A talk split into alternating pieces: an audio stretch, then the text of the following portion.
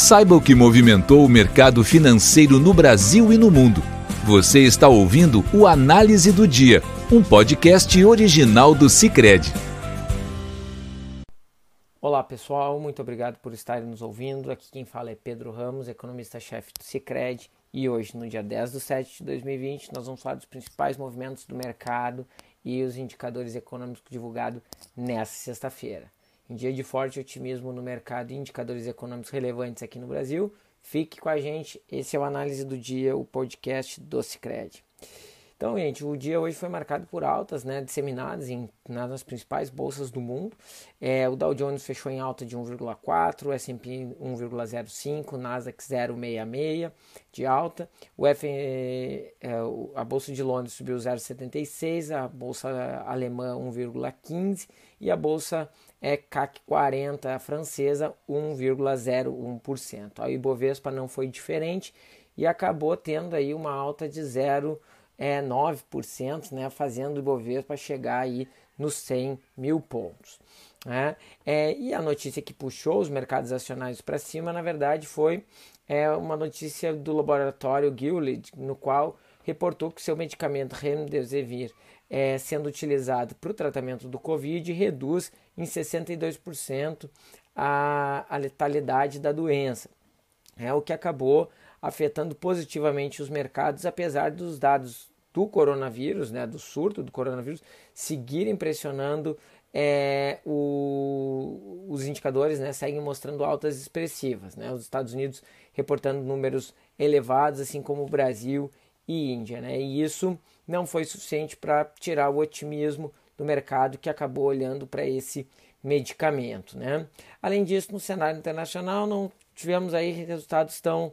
É, não tivemos notícias tão boas. Né? A China e os Estados Unidos voltaram né, a ter tensão entre ambas após o presidente Trump é, relevar, é, comentar no Twitter que a segunda fase do acordo comercial entre os dois é, não está na mesa né, nesse momento e, portanto, né, não deve sair do papel. A outra questão importante é que ele reconhece nas suas falas que a relação das duas é, superpotências é, não estão lá muito bem. Então, isso acaba é, é poderia ter criado perda de, de, desse otimismo, mas não foi suficiente. Né? Na esteira do aumento do apetite ao risco, o real acabou se apreciando, sendo junto com o rand sul-africano e o peso mexicano as moedas que mais ganharam do dólar no dia de hoje, e o real acabou apreciando meio por cento, fechando em R$ 5,31, antes R$ 5,34 no dia de ontem, né?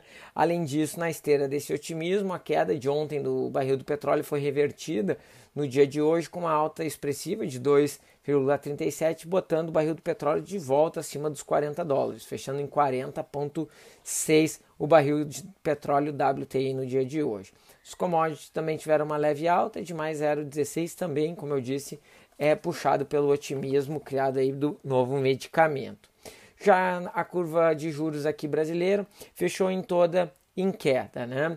Na ponta curta, acabou pesando os dados divulgados hoje de inflação, que eu já vou falar mais à frente, e os dados é, também dos serviços, né? que na nossa avaliação foi o mais determinante. Né? Na parte média e, curva, eh, e longa da curva, né? o, o ambiente de, um, a, de aumento de apetite a risco, bem como é, redução é, uh, da parte curta da curva contribuíram para essa queda é, da taxa longa de juros. Né? E os juros mais longos acabaram caindo algo perto de 10 bi, pontos base, né?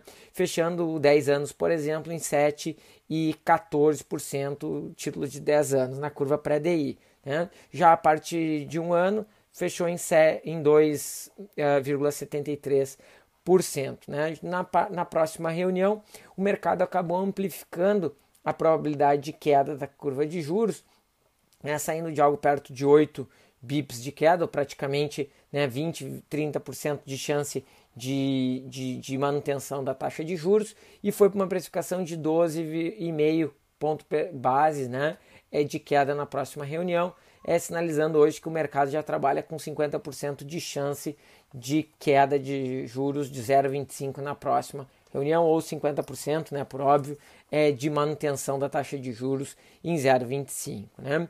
E o noticiário econômico aqui no Brasil acabou trazendo notícias relevantes né, é, para a economia. Né? Do ponto de vista de inflação, a inflação segue muito tranquila. Foi divulgado o IPCA fechado do mês de junho e o indicador acabou subindo 0,26 um pouquinho menos que o 0,28 que nós projetávamos e um pouco menos ainda do que o 0,30 que o mercado vinha estimando. Né? E com isso a inflação acumulada em 12 meses fechou em 2,1%, estando aí bem abaixo da meta de 4% que o Banco Central tem como alvo. Né? Além disso, quando a gente olha os núcleos de inflação, a gente vai ver que eles saíram da ordem de menos 0,12 no mês de maio e foram para mais 0,03 nesse mês. Né? Mas mesmo que nós tivéssemos um resultado de 0,03 durante todo o ano, nós não chegaríamos aí numa inflação nem de 1%, né? nem perto disso. Né?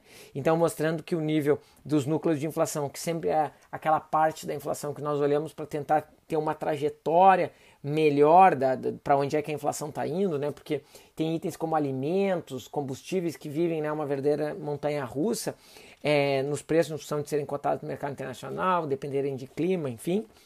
É, então nós economistas gostamos muito de olhar o núcleo para conseguir ter uma noção do que está acontecendo com, os, com, com a inflação. Né? E aqui a gente está vendo que a inflação brasileira está perto de zero sob esse critério. Né? E aí, nesse sentido, né, isso reforça uma visão de que o Banco Central tem espaço para continuar caindo os juros, corrobora a nossa visão de que existe um espaço considerável para continuar caindo os juros e que o Banco Central poderia ser mais agressivo. Né? Mas a comunicação dele não é essa, isso faz o mercado continuar precificando né, de forma bastante moderada os próximos cortes, incluindo a gente que vê apenas dois cortes 0,25 nas próximas duas reuniões, né? fechando aí os juros em 1,75 em setembro.